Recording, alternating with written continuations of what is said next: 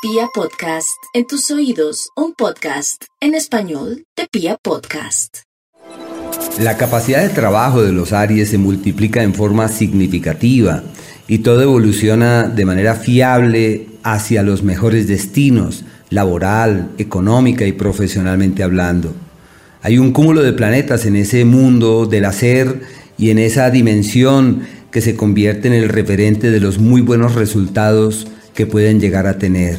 Enfocarse, centrar las energías, dirigir los esfuerzos hacia los mejores destinos con la mejor actitud.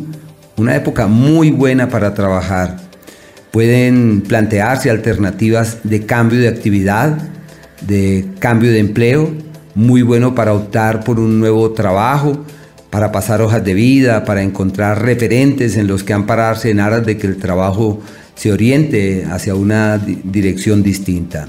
En el área de la pareja, Venus allí, asidero magnífico para encontrar el cauce de la conexión bonita, de la conexión apacible, de esa expresión agraciada y recíproca.